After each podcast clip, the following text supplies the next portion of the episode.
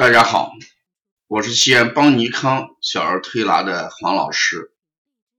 今天我讲的临床案例是解读一下香芹疗法在治疗抽动症、多动症跟自闭症的时候，对于香芹作品的充实性的评价，它的基本内容是什么？我们说对香芹作品的评价。除过它的整合性以外，还有一个就是充实性。所谓充实性，指的就是箱型作品使用玩具种类的丰富情况、数量情况。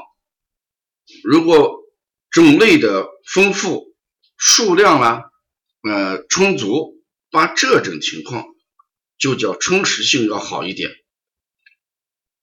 因为香芹作品成熟性反映的是来访者内心的丰富程度。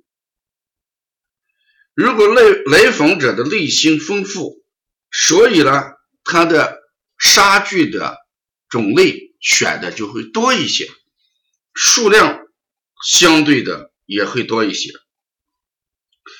如果他的内心是贫乏的、单调的。那么他选的东西相对就少一些，不管是种类少，数量也会少。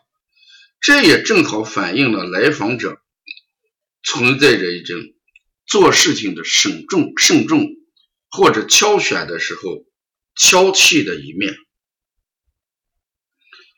反之，如果香芹作品的杀具摆的特别拥挤，拥挤不堪。烦躁杂乱，数量多，品种多，这个时候也会反映来访者内心的一种强烈的占有欲望，或者有心理爆满、心理烦乱、完美主义倾向这种状态。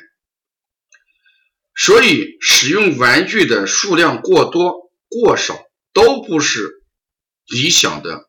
心理状态的表现，只有真正的心理丰富但不平不贫乏，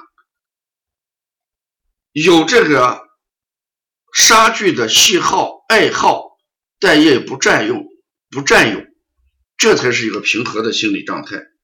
所以，我们拿香芹作品的充实性，主要是判断。呃，内心，嗯，是不是饱满？是不是烦乱？是不是存在着完美主义倾向？或者存在着挑剔、慎重、贫乏、单调的心理状态？当一个小孩出现超动症、多动症这种症状的时候，我们让他做一次香情治疗。如果他的作品出现的是一种爆满、烦乱、繁杂这种情况，那么说这个孩子的抽动多症，他的心理因素就是可能孩子的占有欲望过强，孩子的心理憋闷形成此躯干上的表现。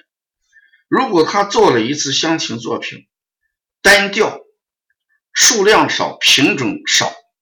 整个沙盘只有几个沙具，这就说明这个孩子可能做事情比较慎重，或者呢对事情比较挑剔。慎重挑剔给自己的内心带来了什么？心灵的一些失衡，所以表现在躯干上就是抽动多动。所以充实性也是我们衡量和评价作品的另外一个标准。